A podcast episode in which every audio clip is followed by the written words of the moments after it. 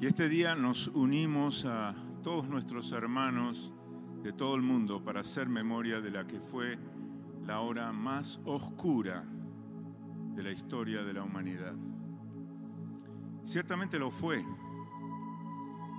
ya que las tinieblas cubrieron la tierra desde el mediodía hasta las 3 de la tarde.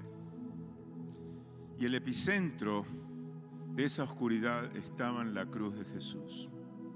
Y de esa cruz saldría la luz del mundo. ¿Quién podría haber imaginado el silencio de Dios cuando Jesús exclamó, Dios mío, Dios mío, ¿por qué me has desamparado? No dijo, Padre mío, porque la intimidad, la comunión con su Padre había sido suspendida, había sido cortada, porque Cristo llevó nuestros pecados sobre él. Y es por estas palabras que nos reunimos hoy para recordar ese viernes llamado Santo. Y nos reunimos todos porque en Cristo no hay judío, no hay gentil, ni esclavo, ni libre, ni hombre, ni mujer, porque los acontecimientos de este viernes nos hace a todos uno en Él.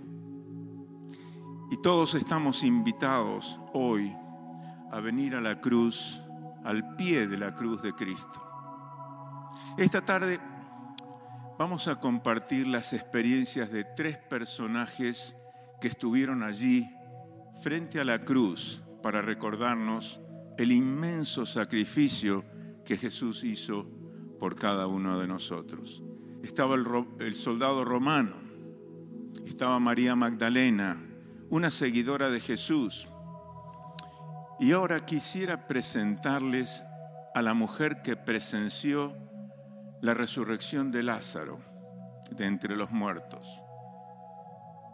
Y que unos días después, volviendo de la casa de su hermano, de su hermana, Mientras pasaba cerca del monte, vio a una multitud presenciando una crucifixión.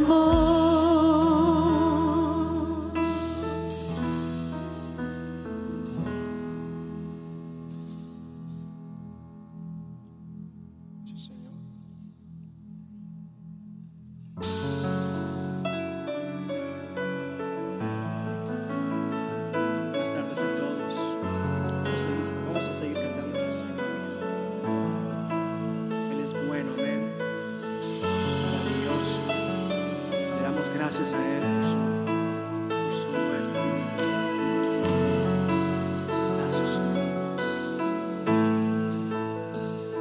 Mi alma está.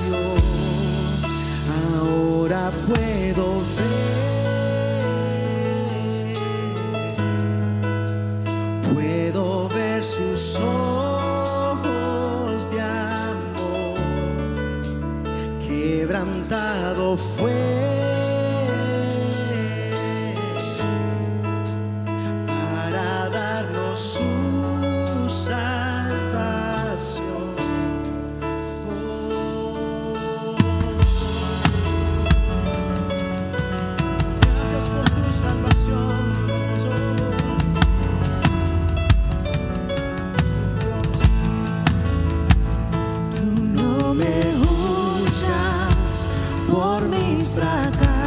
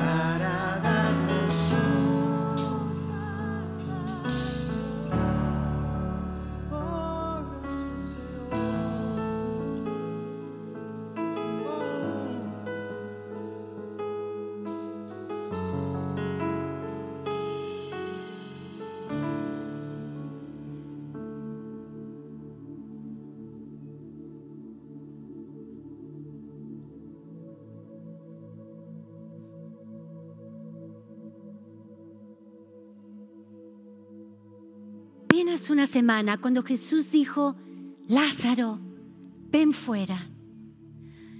Tendrías que haber estado allí para creer lo que sucedió. Me asusté tanto cuando él salió de la tumba y comenzó a hablar. Algunas personas hasta salieron corriendo cuando lo vieron salir. Porque un hombre muerto volvió a la vida. Porque Jesús gritó su nombre. Al ver esto, supe que Jesús tenía que ser el Hijo de Dios. ¿Quién más podría ser algo semejante? Me quedé allí, mirando a Jesús hablar con Lázaro. La verdad, no creo que yo hubiera podido quedarme allí y hablar con un hombre que recién salió de una tumba, pero él sí lo hizo. Me fui. Me fui de allí porque estaba ansiosa de llegar a casa y contarles a todos lo que había visto. Algunas personas no me creyeron, pero no me molestó. Otras estaban tan asombradas que querían que les contara la historia una y otra vez, porque querían vivir ese momento a través de lo que yo había vivido. Ay, si hubieras estado allí. La verdad es que los que estuvimos allí Jamás olvidaremos lo que sucedió ese día. ¿Saben? Desde ese día, cuando caminaba por la calle, la gente me reconocía y decían, miren, allí va la mujer que estaba con Jesús cuando resucitó a Lázaro. La verdad es que me hizo sentir importante ser reconocida. Pero eso fue la semana pasada. Hoy en el camino de regreso de la casa de mi hermana, vi una multitud muy alborotada y estaban rodeando tres cruces. Rápidamente me acerqué a un lugar que me permitiera ver por encima de la multitud. Fue entonces que me di cuenta que el hombre en la cruz, en la cruz del medio, se parecía mucho a Jesús. Tuve que acercarme más para asegurarme que era Él. Y sí, era Jesús. Su cuerpo estaba golpeado y lastimado. Por su rostro corría sangre porque le habían puesto esta corona de espinas horrible en su cabeza. ¿Quién querría hacerle daño a Jesús? No me pregunten cómo lo hice, pero me abrí paso entre la multitud hasta encontrarme justo enfrente de la cruz. Saben, aún en ese momento de tanto dolor, solo pude ver en sus ojos gracia y amor. No pude evitar preguntarme, ¿por qué no hizo algo? ¿Por qué no se escapó de esa cruz? Si solo con su voz pudo resucitar a Lázaro de entre los muertos, él podría haberle hablado a esos clavos en sus manos y en sus pies y lo hubieran soltado, lo hubieran dejado libre. ¿Por qué no lo hizo? Me quedé allí, no quería irme. Me quedé mirándolo, mirando la cruz, mirándolo a Él. Y mientras más tiempo pasaba, más realizaba que Él lo había hecho por mí. Él estaba tomando mi lugar en esa cruz. El justo que pagaba la condena por el injusto. ¿Saben? Ver a Jesús resucitar a Lázaro fue algo impresionante, algo que jamás olvidaré. Pero verlo como mi Salvador en esa cruz fue algo tan diferente, fue personal, porque ahí comprendí que decidió quedarse en esa cruz por amor a mí. Fue allí, fue allí que mis ojos vieron la luz por primera vez y caí postrada ante esa cruz y sentí el peso de mi pecado que lo había llevado allí. Con mi rostro en tierra, allí, le entregué todas mis faltas, mis heridas y todo mi pecado. Después de un momento, cuando pude componerme un poco, me levanté, alcé mis ojos y cuando miré los suyos, todas mis cargas se alejaron. Y me acerqué y le dije, gracias Señor. Yo merecía esa cruz. Gracias por tomar mi lugar. Ya nunca, nunca seré la misma por lo que Él decidió hacer en esa cruz, por amor a mí. Gracias Señor.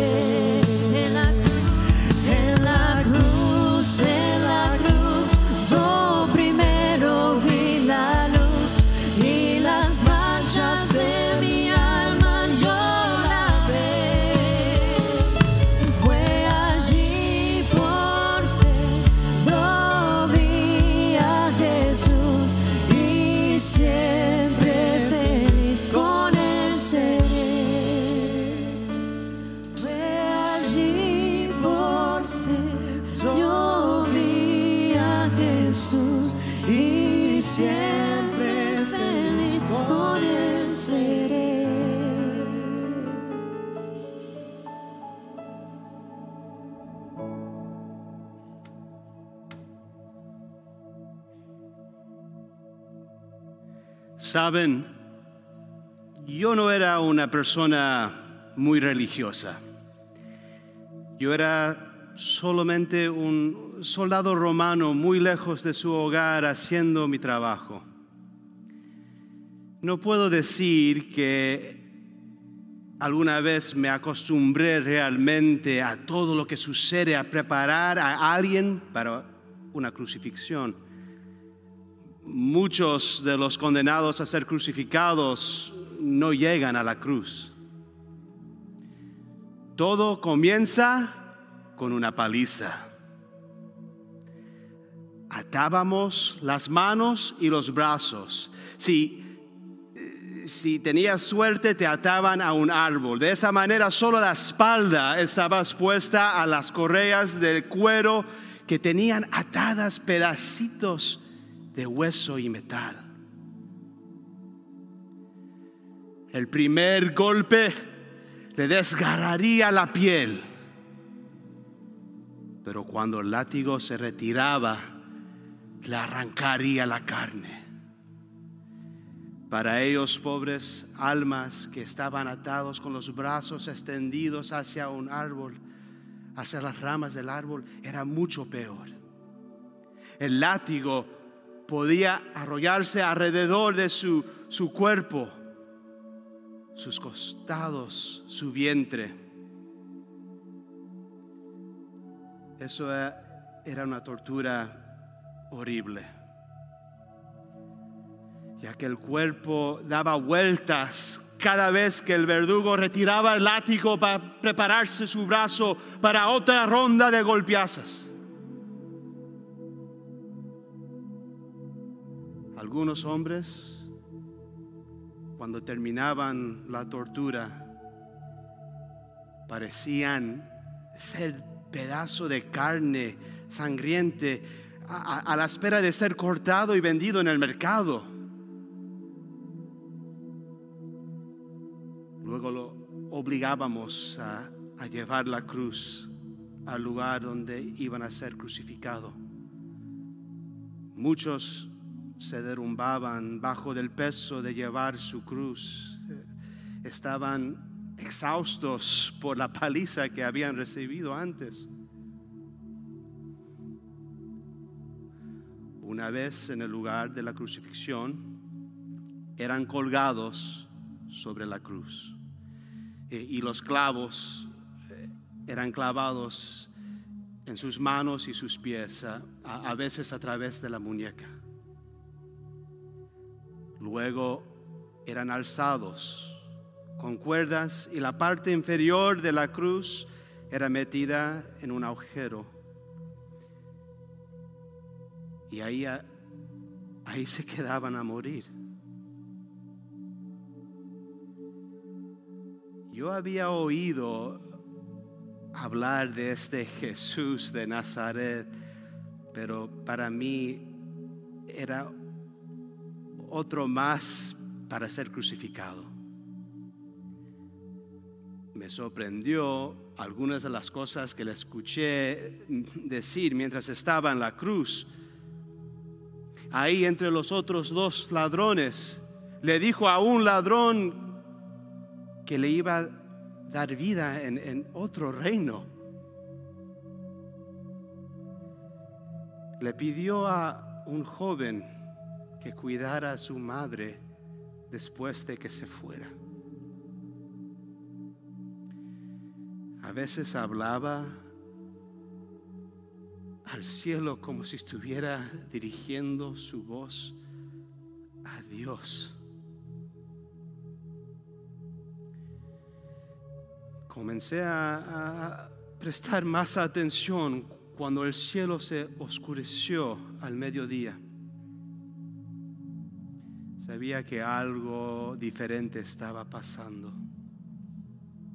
La multitud le desafiaba que se bajara de la cruz, pero, pero él, él parecía que se, se compadecía de ellos como si, si fuera ellos que estaban perdiendo algo. Me sentí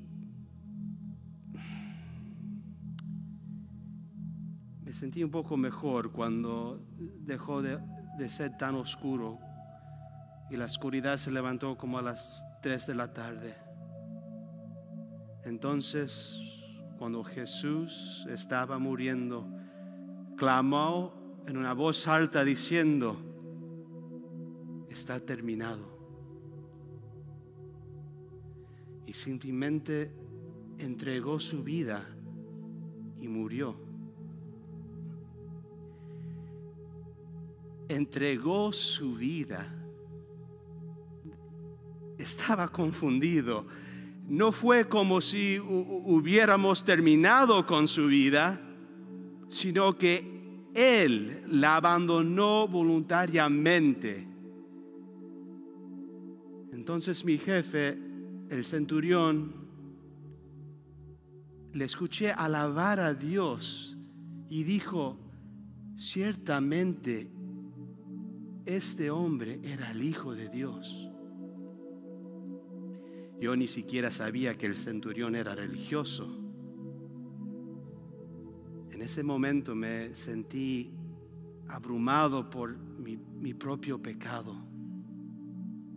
No sabía qué hacer, estaba completamente desesperado durante las horas mientras lo veía colgando muerto en la cruz.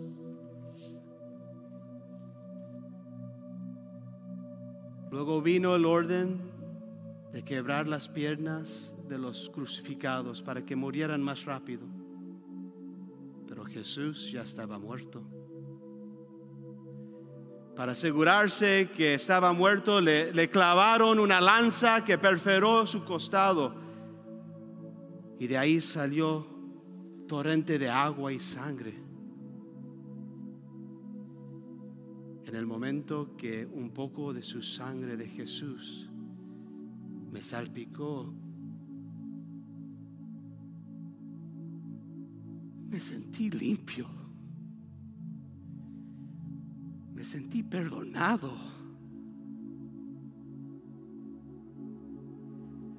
De todas las cosas que había visto,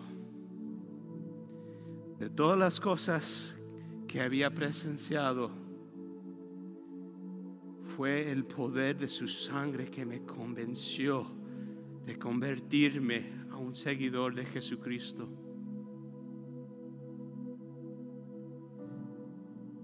Cuando la gente me pregunta, ¿cómo? ¿Cómo es posible que un soldado romano que ayudó a crucificar a muchos hombres se convirtió a un seguidor de un Mesías judío? Les digo,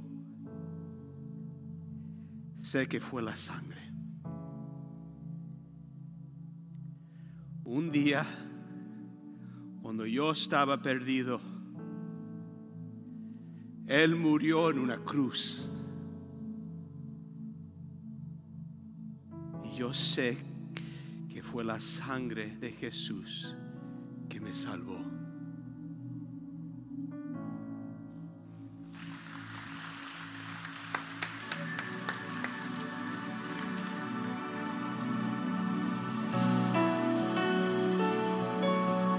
Gracias por esa sangre, Señor, que tú has derramado en esa cruz.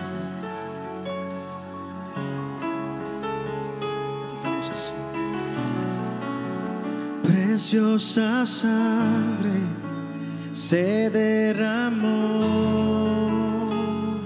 Oh.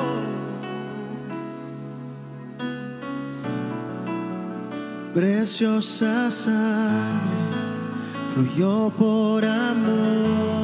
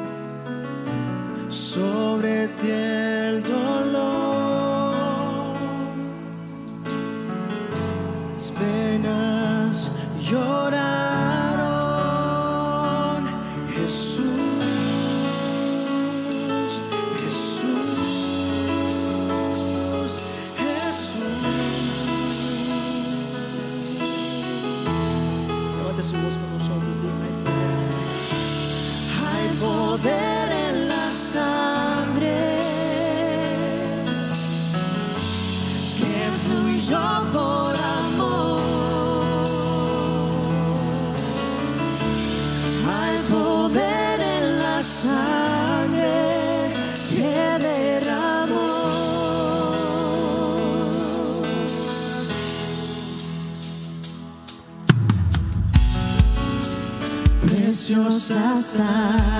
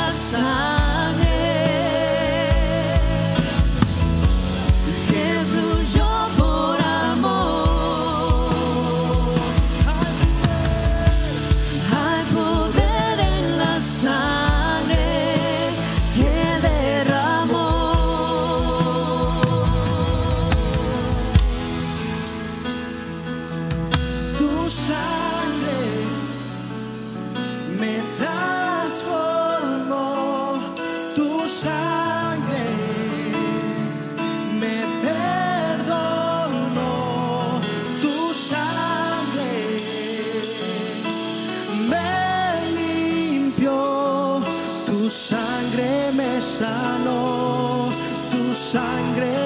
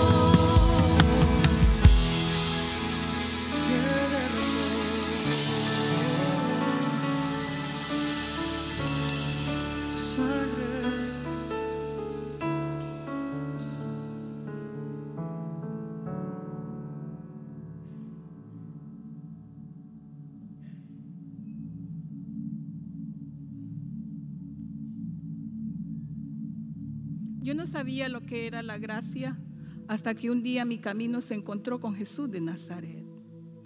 Antes te hubieras horrorizado saber quién era yo. No te hubiera gustado estar cerca de mí. Algunos tontos trataron de domarme y pagaron muy caro su error con sus vidas.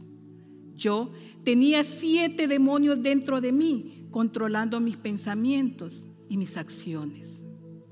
Te hubiera parecido muy hermosa ante tus ojos, pero créeme, todo habría sido un engaño. Fácilmente podía haber agarrado un cuchillo y rebanarte la garganta con una sonrisa en mi rostro, solo por placer. O clavarte los ojos tomando un metal ardiente sacado de la chimenea hasta verte morir, solo por la satisfacción de oírte gritar. En cuanto a mi conciencia, no me importaba, porque no la tenía. El poder demoníaco es real, malvado y feo. Pero Jesús me encontró, me limpió y expulsó a los siete demonios.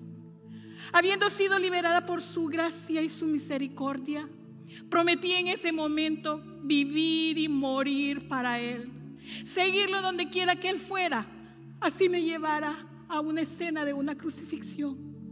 Nunca me imaginé que sería su propia crucifixión.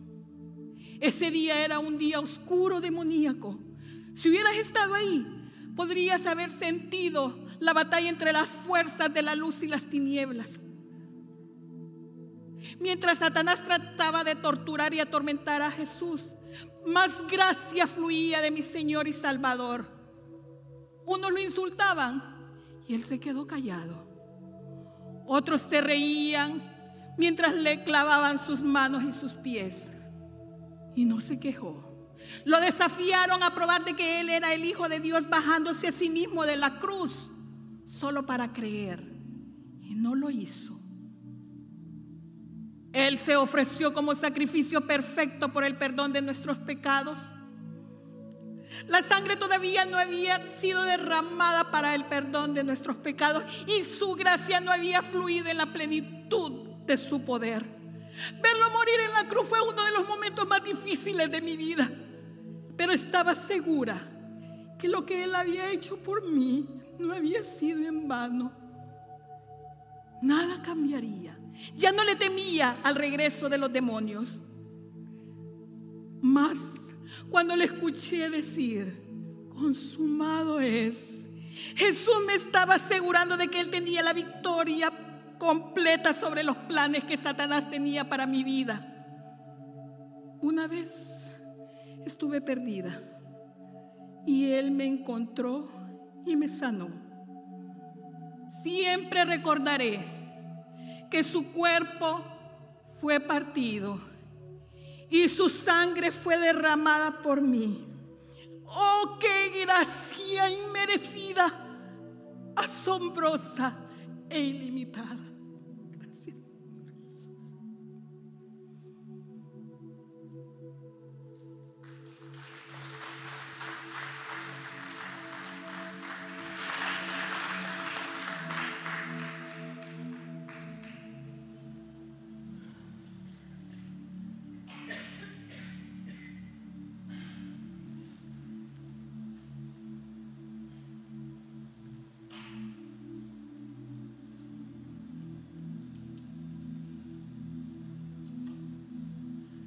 Dice la palabra, pero Dios, que es rico en misericordia, por su gran amor con que nos amó, aun estando nosotros muertos en pecados, nos dio vida juntamente con Cristo.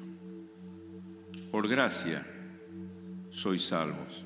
Y juntamente con Él nos resucitó y asimismo nos hizo sentar en los lugares celestiales con Cristo Jesús. El acto decisivo de Dios es que nos dio vida aún estando muertos.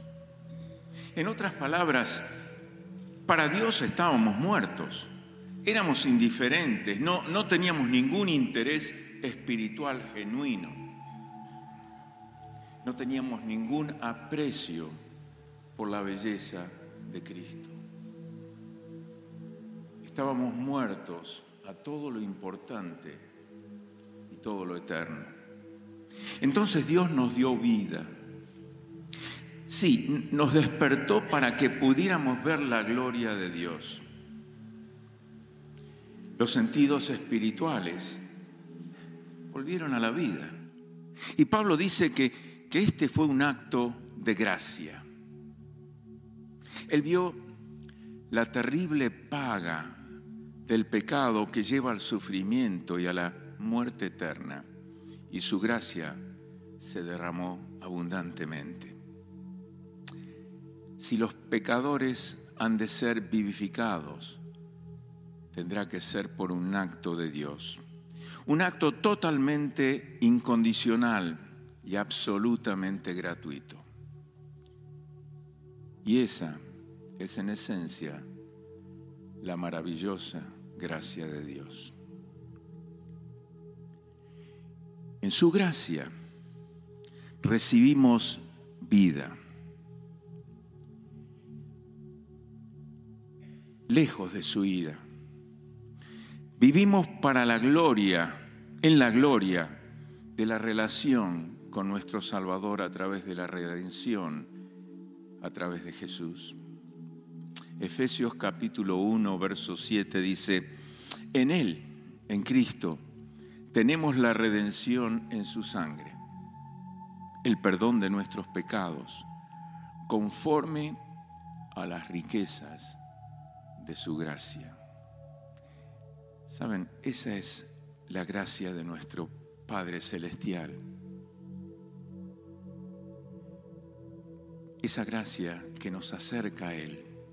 Esa gracia que nos deja sentir su presencia, no importa dónde estemos. Nosotros que una vez estábamos apartados, apartados de Él, hemos sido traídos a la familia de Dios. Y todo fue por el sacrificio perfecto de Jesús en la cruz del Calvario, cuando Él cargó con nuestros pecados. Él está trabajando en cada área de nuestra vida, queridos hermanos, para que podamos experimentar plenamente esa maravillosa relación que está disponible para nosotros con Dios y con su Hijo Jesucristo. Primera Corintios capítulo 15, verso 10 dice, pero por la gracia de Dios soy lo que soy. Y la gracia que Él me concedió no fue en vano. ¿Podemos decir que somos lo que somos por la gracia de Dios? ¿Está nuestra vida basada en la fuente inagotable de su maravillosa gracia? Tus emociones, tus perspectivas, tus búsquedas, tus anhelos y tus relaciones se basan en la idea de que Dios te ama inmensamente y lo hace solamente y simplemente porque Él te ama. Has encontrado total seguridad y descanso en el abrazo amoroso de Jesús que anhela bendecirte, que anhela sostenerte, proveer para ti y amarte. Y saben, solo porque Él lo quiso hacer. Permítame que en este día entendamos un poquito más de esa inmensa e inagotable gracia del Señor. Acude a Él con un corazón abierto y permite que la verdad de su amor incesante y lleno de gracia te bañe, te abrace. Permítele que eche fuera cualquier temor, cualquier esfuerzo que quieras hacer o cualquier carga que tengas que te impida vivir la vida abundante disponible para ti y para mí. En tus manos encomiendo mi espíritu, dijo el Señor en la cruz. El precio se ha pagado. Toda justicia se ha cumplido. La ira de Dios por la desobediencia de la humanidad encontró finalmente su pago en Jesús. Sin duda, el dolor más grande que sintió Jesús no fueron los latigazos, no fue los, golpes, no fue, fue ni siquiera la cruz. Fue ser desamparado por su Padre. Jesús conoció la oscuridad. Jesús conoció la oscuridad, la agonía, la soledad que son causadas por el pecado. Él lo hizo en la cruz. Pero hoy vemos la labor de redención ya está completa. Y Jesús le entrega eh, su espíritu al Padre. Hoy recordamos ese día. Recordamos su sacrificio cuando su cuerpo fue flagelado, cuando su sangre fue derramada y también recordamos las palabras del apóstol diciendo, porque yo recibí del Señor lo que también os he enseñado, que el Señor Jesús la noche que fue entregado tomó pan y habiendo dado gracias lo partió y dijo, tomad, comed. Esto es mi cuerpo que por vosotros es partido. Haced esto en memoria de mí. Asimismo tomó también la copa después de haber cenado diciendo, esta copa es el nuevo pacto en mi sangre. Haced esto todas las veces que la bebáis en memoria de mí.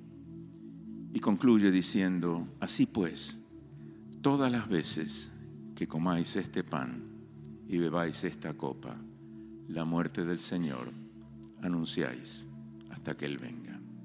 Vamos a ponernos de pie y vamos a orar al Señor.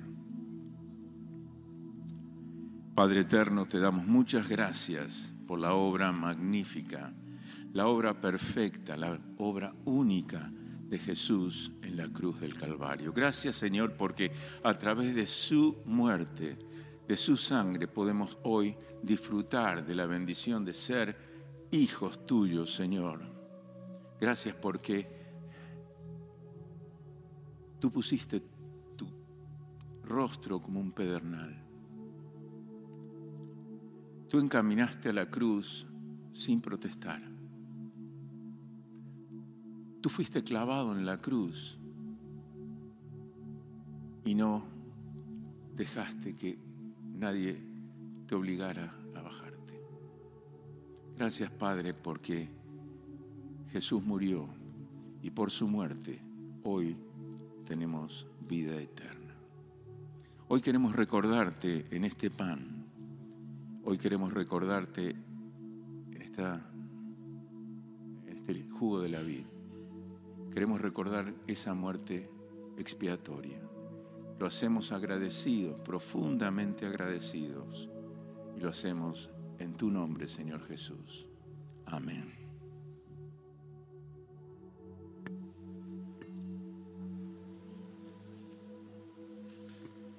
Tomemos el pan.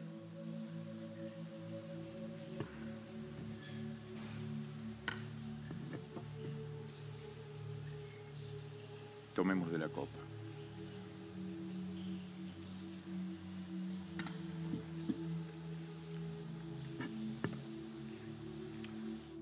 Hace ya más de dos mil años que ocurrió el hecho que hoy estamos recordando.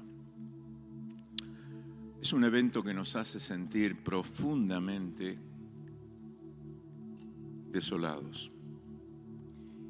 Nos hace sentir así por el sufrimiento de Cristo en la cruz. Eso nos duele lo más íntimo en nuestros corazones. Pueden sentarse.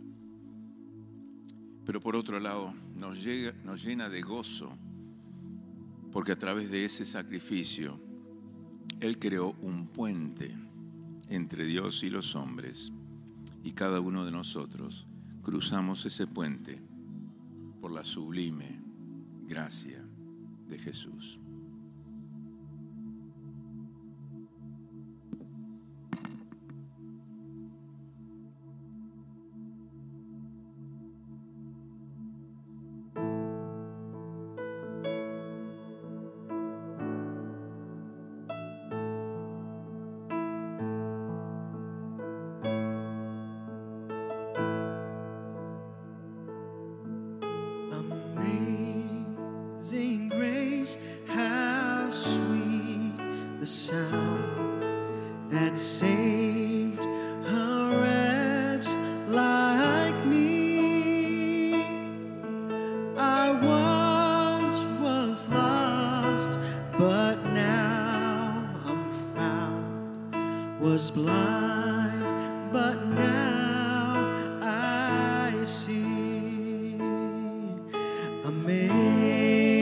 easy.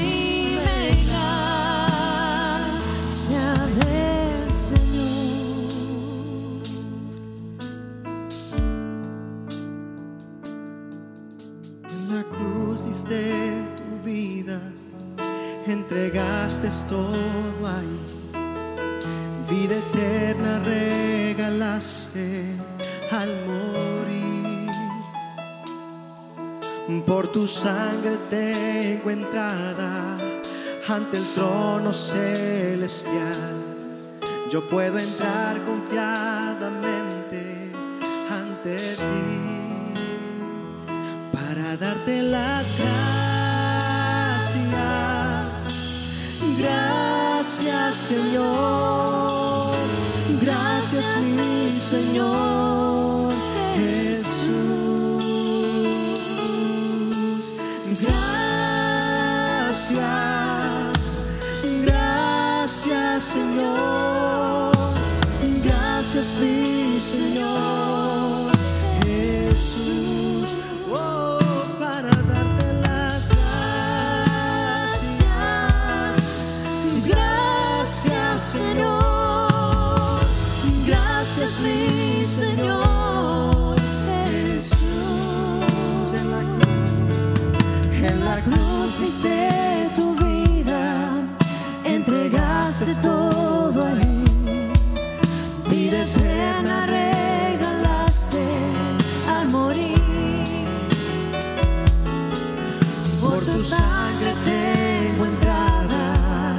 hacia el trono celestial.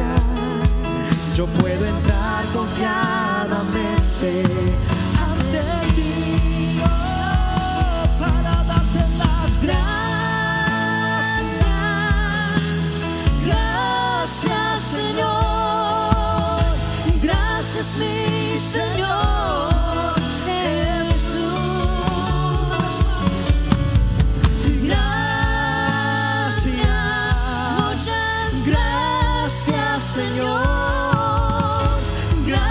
mi Señor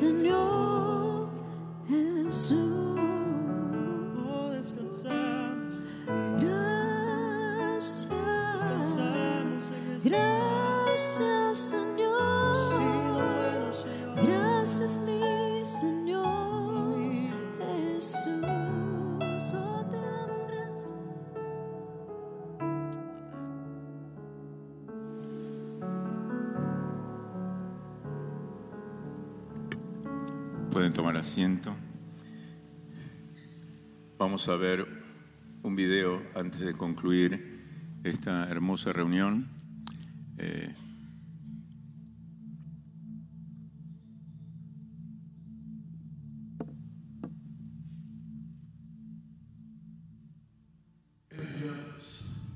Jesús está orando, Pedro durmiendo, Judas traicionando, pero el domingo ya viene.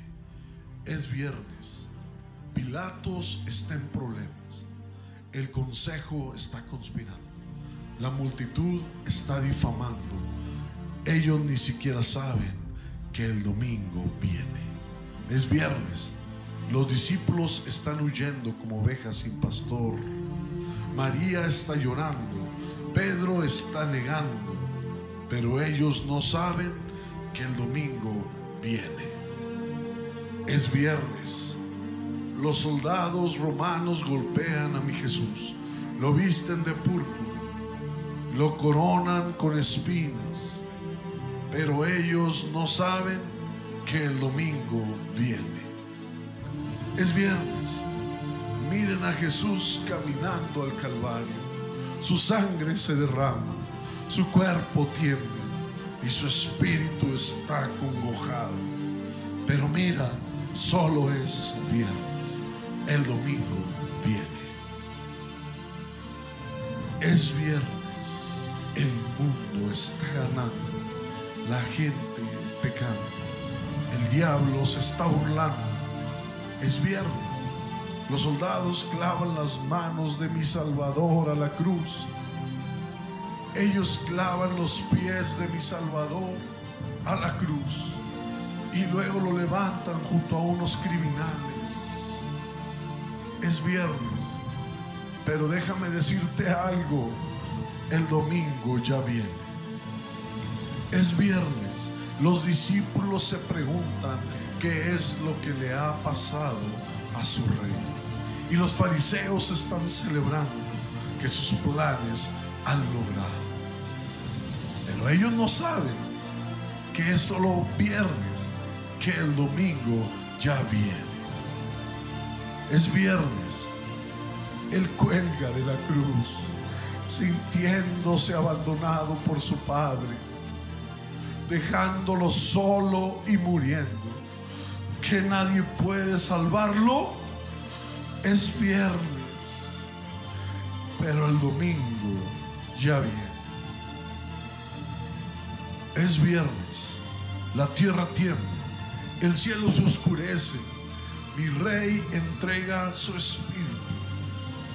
Es viernes, toda esperanza se ha perdido, la muerte ha vencido, el pecado ha conquistado y Satanás cree que ha vencido. Es viernes. En la tumba lo pusieron. Los romanos lo sepultaron. Con una piedra lo encerraron. Pero es viernes. Es solamente viernes. El domingo. Pero el domingo. Pero el domingo ya llegó.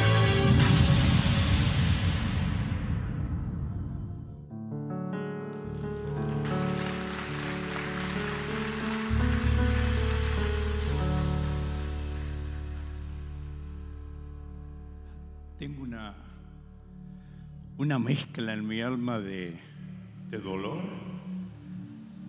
de tristeza y de gozo. De tristeza y de dolor porque, porque lo que escuché esta noche, lo que vi esta noche, me hizo volver atrás en la historia de ese tiempo.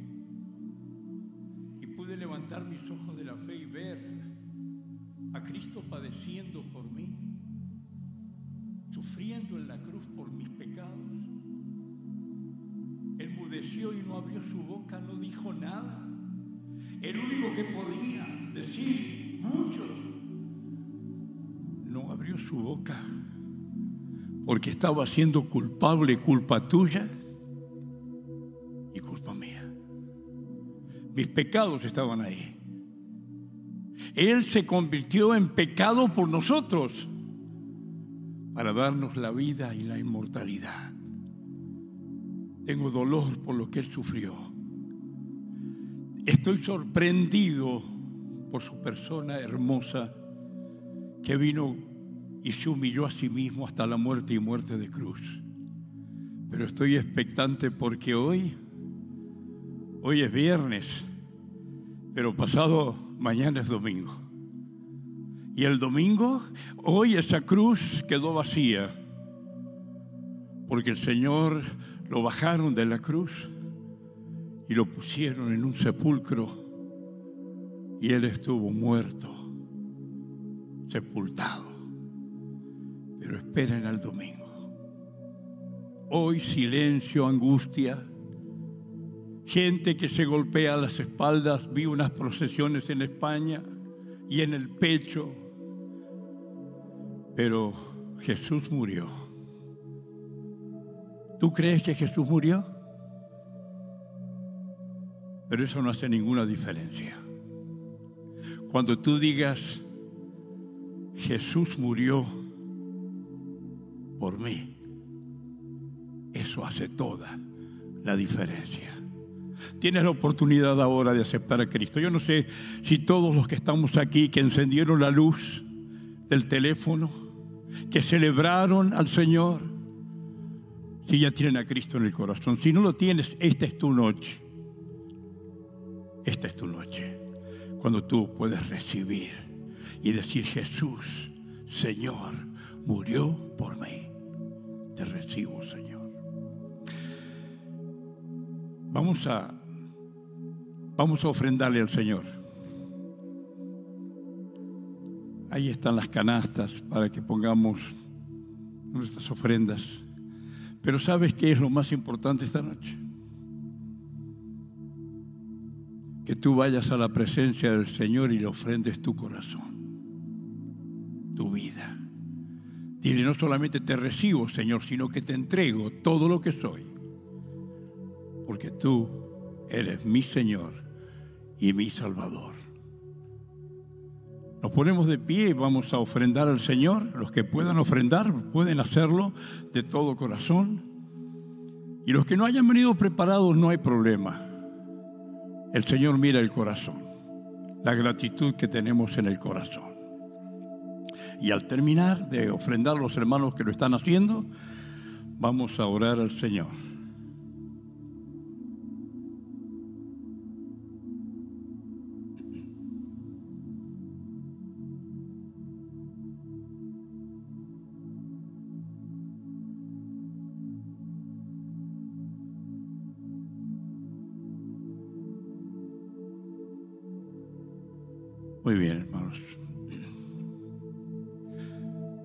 Se olviden que pasado mañana es domingo.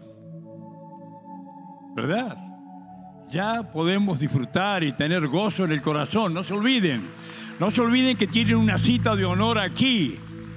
Porque vamos a tener una reunión inolvidable como esta. El domingo, otra reunión inolvidable cuando varios hermanos van a dar testimonio de su fe en Jesús, pasando por las aguas del bautismo. Será un día, un día espectacular, no se lo pierda. A las 11 de la mañana venga tempranito, lo esperamos con un café aquí para que usted disfrute y luego podemos gozar de la presencia del Señor, de la alabanza, como esta noche también, y de todo lo que el Señor tiene preparado. Señor y Padre, gracias por esta noche. Gracias por tu palabra, gracias por lo, los que escuchamos estas mujeres que recitaron, que hablaron, que tuvieron una experiencia personal con Jesús, y este soldado duro, pero que se le ablandó el corazón, porque unas gotas de la sangre de Cristo cayeron sobre él. Oh Señor, gracias. Gracias por un sacrificio tan maravilloso, el sacrificio de tu Hijo, nuestro Señor en cuyo nombre te alabamos y te damos gracias. Amén. Amén.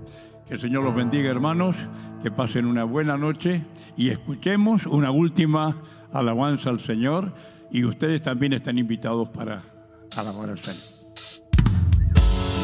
Vamos a ponernos de pie.